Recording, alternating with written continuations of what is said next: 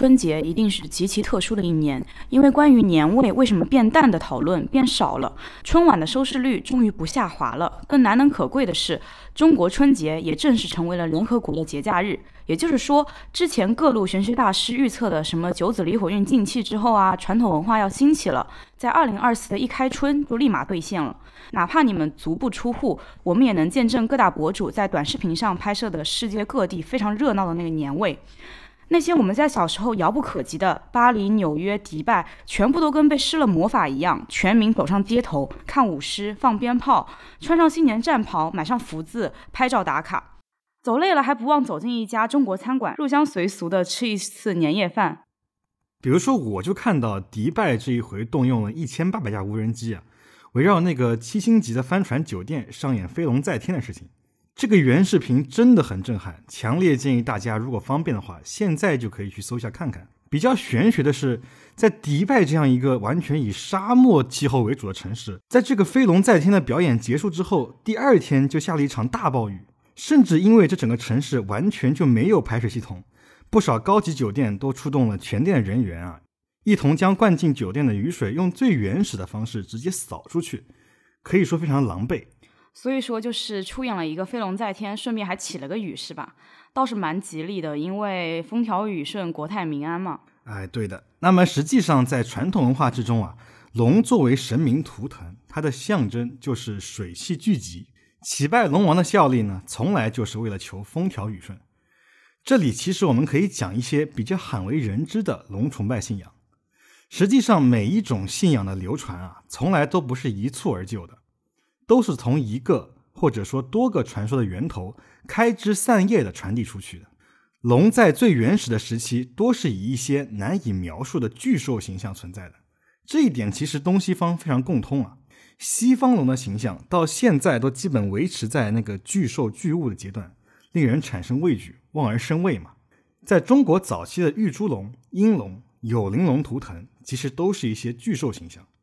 当时人们将大到超乎想象的各种巨兽啊，都认为是龙。其中的原型呢，不乏有巨大的野猪、巨大的鱼类、巨大的飞禽走兽，甚至是巨大的树木。比如说，对于马的传统称呼里面。最巨大的马就被称之为龙驹，这里其实还引申出了一个中国人认为龙性最淫啊，怎么这么多不同的动物都有巨大的个体啊？肯定是他们偷偷与龙交配了。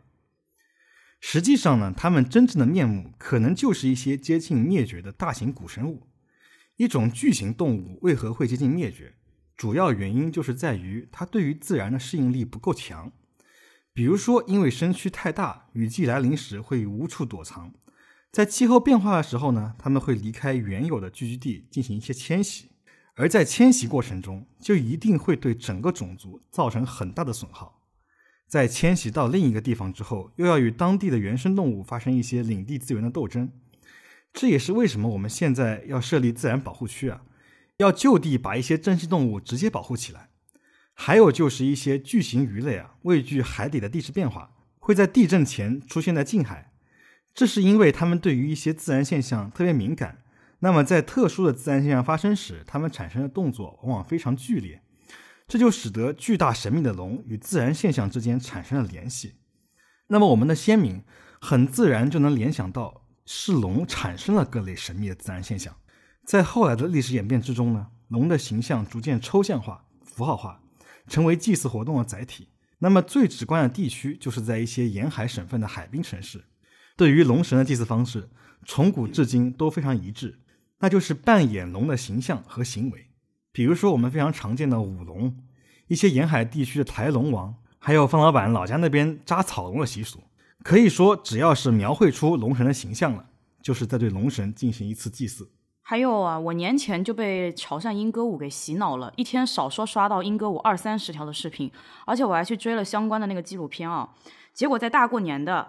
就直接把普宁南山整个专业团队打包到了伦敦街头，狠狠的表演了一番。而且据说啊，一部分关于英歌舞的宣传词是来自神秘东方的古老战舞，这个形容词真的会有一种瞎编乱造，但是高低沾了点边的那个意思。因为确实有一类说法，说的是英歌舞起源于梁山英雄好汉化妆成了杂耍艺人劫法场救宋江的那个故事。实际上当然不局限于结法场，后期呢逐渐演变成了一种鼓舞士气的舞蹈。不过从我个人不那么正式的理解来说，潮汕人每一年离开家乡外出奋斗，又何尝不需要战舞的鼓励呢？那么从视觉欣赏角度啊，我个人最推荐的就是光动潮影出品的《热血莺歌》，因为里面聘请了非常多专业的练家子进行表演。很多人印象很深的拿蛇的小孩子，就是扮演古上早时迁的角色，领舞者时迁，舞蛇开路。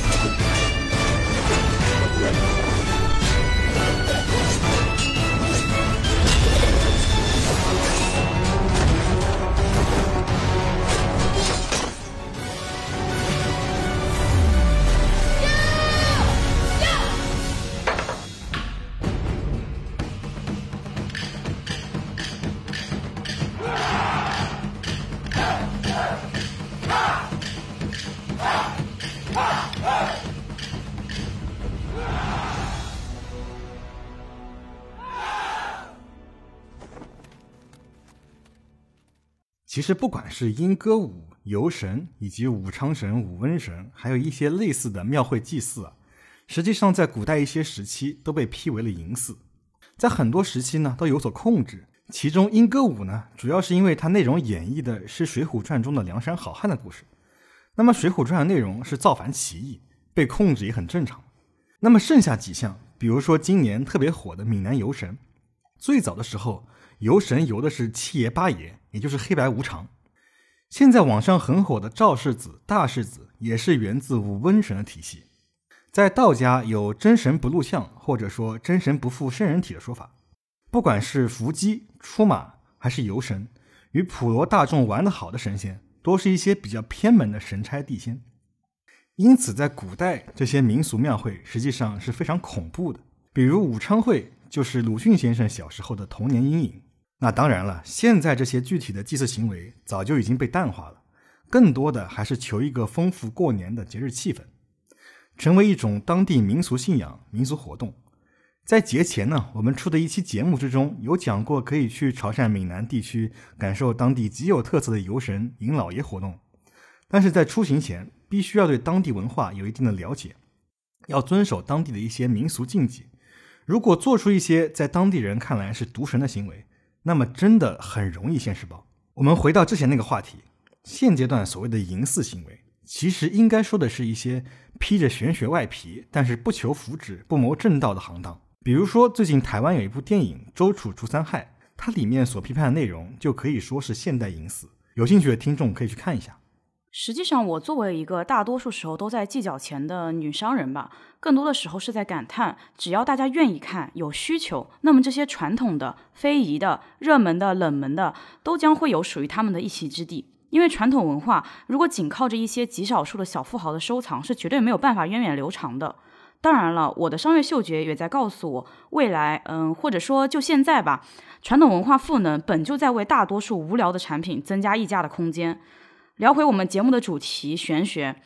我们当然是希望应了那句老话，叫“道行四海”。这不是说我们要鼓励一些道士去出国开道观、收门票啥的，呃，当然这也挺好的，只是说更多的是意识层面的，需要我们每一个华裔面孔的、会认中文的，把这些东西用各地不同的语种传播出去。因为啊，人性终归是慕强的，首先得让自己本身过度的自信，外人才会有好奇心，想要认真学习。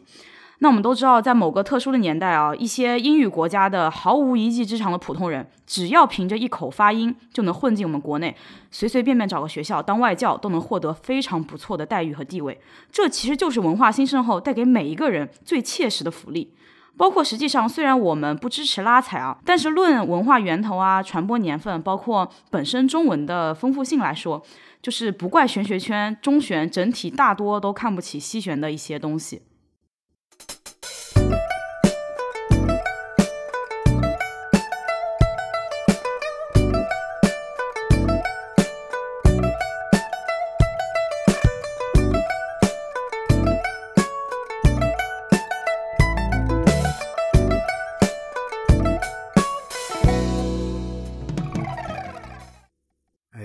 我想起了我们之前节目提过那个问题啊，玄学的“玄”这个字，它的本身含义就极其精彩。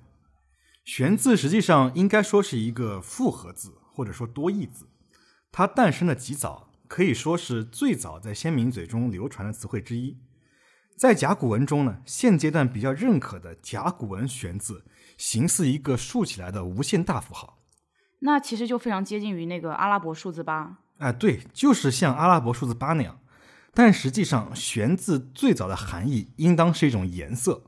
颜色是人了解世界的基础，也是产生文明、描绘事物的先决条件。人对颜色的认知可以说是鲜艳性的，即使你是一岁大的婴儿，在没有任何关于颜色的知识的前提下，你只要智力正常，天生就可以将不同的颜色做出区分。因此，几乎在任何一种文字之中，最早诞生的词汇都是颜色。玄色作为颜色呢，就是我们之前讲过，用来描绘黄昏将入夜时的赤黑色天空。因此，玄色是赤黑色。黄昏这个时间点能够将人的情感放大，能够促使人进行回忆，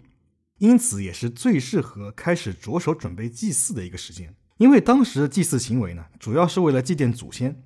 祭祀职能当时掌握在部落的极少部分人手里，绝大部分人是没法理解或者压根不知道如何进行祭祀活动的。因此，玄还有深奥、难以理解、无法捉摸的含义。在描述这个时间点的环境时，又是寂静的、清静、奇特的。这些种种含义呢，最终都成为了玄字的概念。在这之后，在一个概念流传许久之后，就势必需要创造文字来记载。那么，玄字到底应该如何描述，就成了一件很难的事情。你想象一下，假如说你是造字的仓颉，你也应该非常犯难。因为玄这个概念，事实上完全虚浮，根本没有实体，真的很难描述。但是古代的仓颉们其实真的非常聪明，完全虚浮，没有实体，捉不到摸不着，那不就像是挂在空中飞舞的丝线？因此，玄字的甲骨文、金文乃至流传到如今的写法，都是形同丝线吊在空中纠缠飞舞。所以，从变成文字开始，玄就又多了一个晾晒丝线的含义。在这之后。就是玄的最后一次含义大升级。实际上，这之后还有无数次的小扩充、小升级，但是这一回可以说是最后一次大升级。这个大升级就是被老子在《道德经》中赋能的。老子将事物从有形到无形，再从无形到有形之间的变化规律，形容为是玄之又玄，众妙之门。后世探究这个变化的学问，也就被概括的称之为玄学了。最后，我们再回到玄字的形象啊。一个竖过来的无穷大符号，玄字和无穷大这两个设计似乎蕴含了一些非常奇特的共性，甚至于可谓是不谋而合。事物的变化此消彼长，恒无际涯。玄学所探究这种状态，不正是一种不停循环往复的无限吗？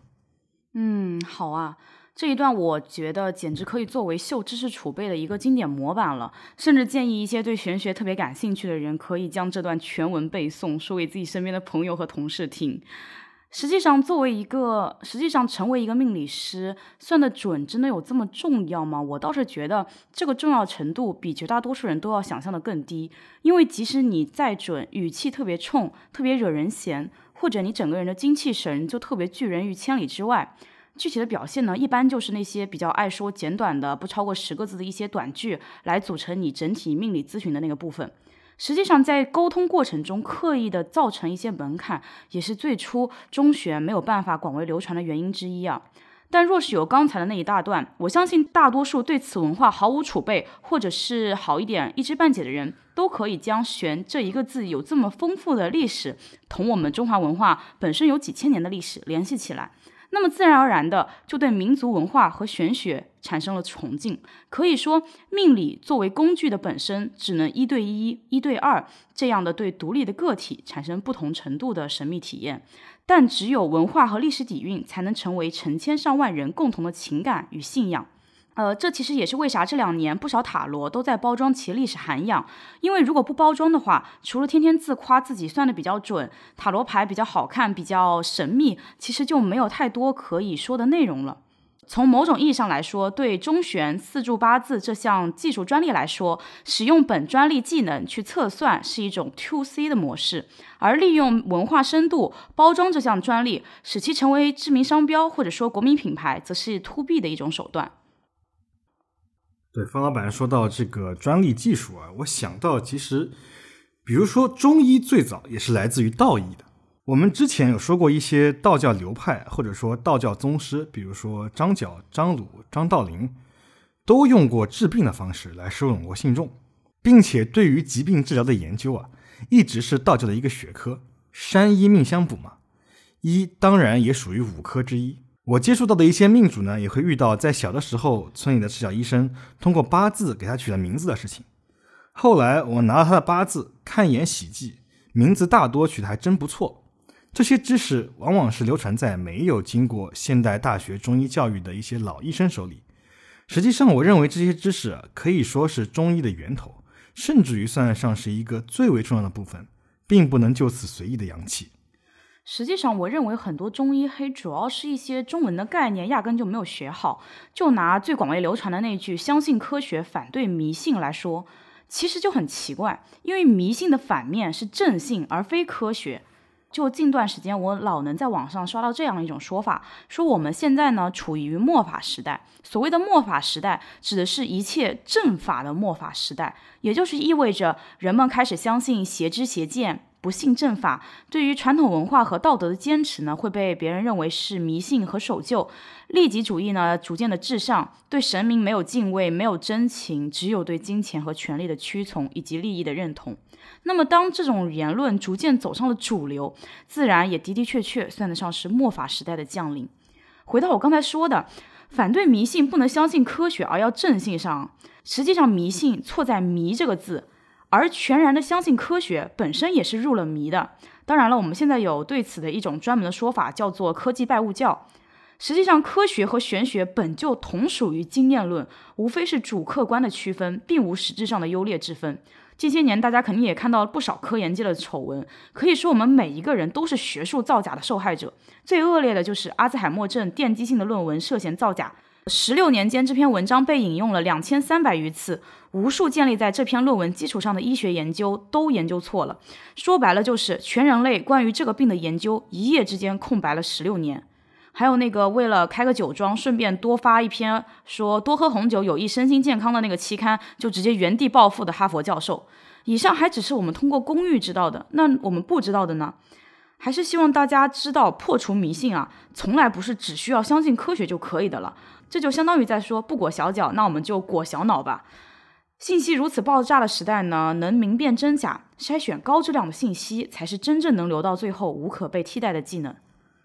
没错，所以为什么说很多时候都是关心则乱？因为太过关乎自己的利益，就很容易被杂念影响，渴望一个具体的行为去解决问题。这个行为或许为烧香拜佛，或许为自己找到认可的师傅花钱消灾。之前我们节目介绍过十天干，也介绍了袁天罡称骨的理解。那么其实已经有非常多的听众在期待讲神煞了。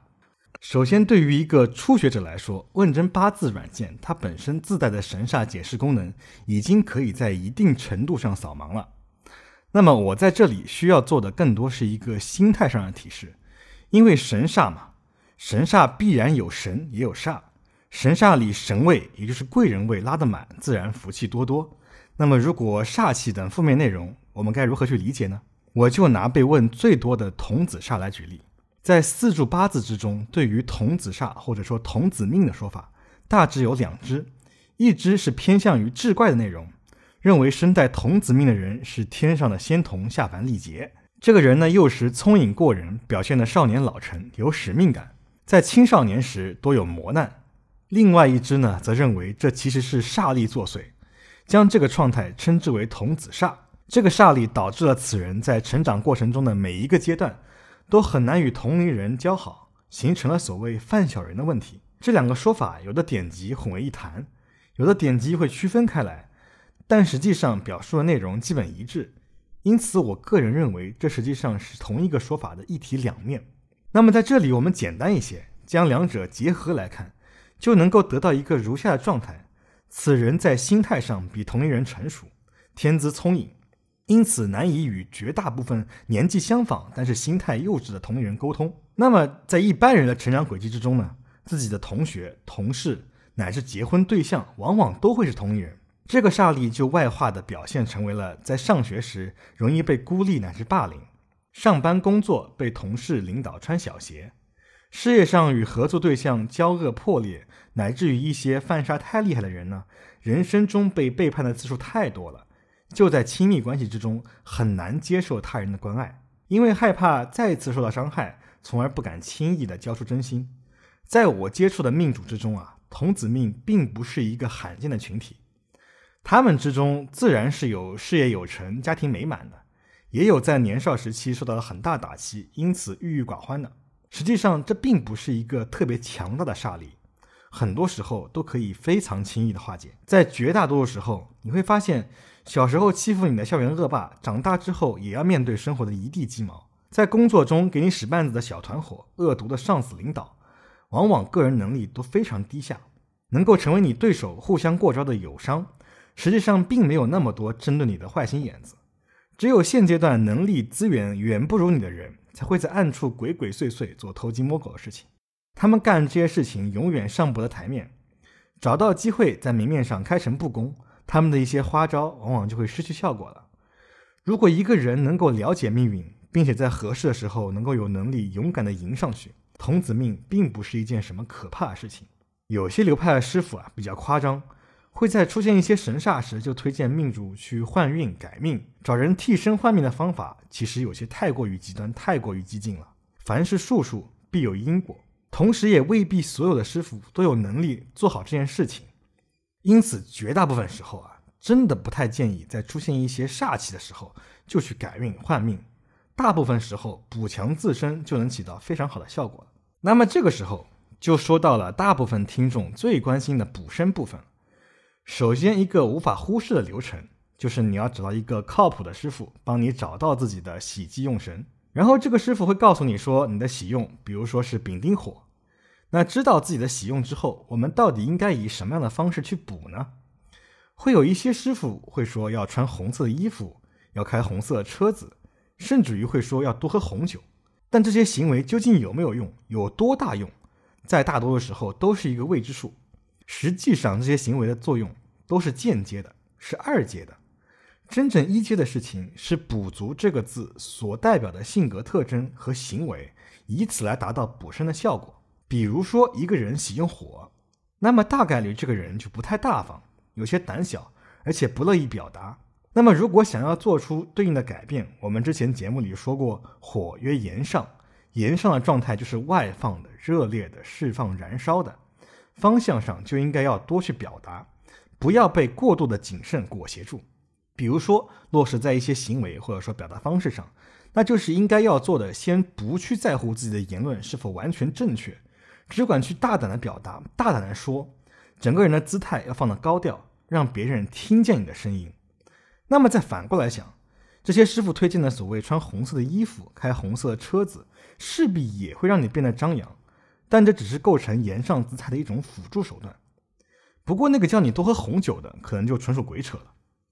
这个所谓的补身，不是要通过配饰，而是要通过一些性格特征和行为的说法，其实真的比较新。因为其实这个社群是我在运营的嘛，我就会收集大家的日主的一个表格，这里面确实发现了，首先跟我一样是丙火的人特别多，还有就是在教大家看自己的调后用神的时候，确实有非常多的人是需要补丙火的。这个时候，其实那些人确确实实就表现出了一些没有那么积极的在互动的这么一种特征。那么实际上，我们最近的拖更跟我们这个节目本身是年底起的，也有很大关系。因为所有相对比较全能的师傅啊，年底都是忙得不可开交的。本身辞旧迎新就是让人做出改变的一个非常好的时机。老顾客呢会需要算年运，新顾客呢也会因为处在这样一个时间节点，会想问的更加详细一点。就更别提年底还有紧锣密鼓的一些法事和祈福的项目。那么本期呢，其实也算是我们正式进入了二零二四的第一期比较正式的节目。我就跟大家唠一唠，在甲辰龙年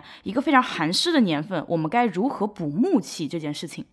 首先，寒湿年要补木气这个说法呢，是源自于五运六气。甲辰龙年将是一个土运太多的大寒湿之年，脾土偏盛，所以在新的一年，我们的肠胃就可能不太好过了。接下来，从五脏与五行的关系来讲呢，脾土克肾水，土过了也会伤肾。加上寒湿之气呢，本身就是大病滋生的这个土壤，这个也比较好理解嘛。就是在那种很阴冷潮湿的那个氛围下，人就是感觉哪哪都不舒服的。可以说，九子离火运的第一年，就对不少人来说是会比较难熬的一年。总的来说呢，会整体的体现为上半年比较偏冷，下半年比较偏湿。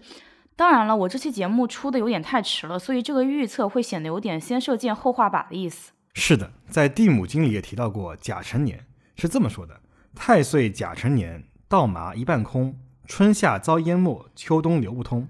说的就是甲辰年总体农作物收成啊不会太好，而且上半年湿，下半年寒。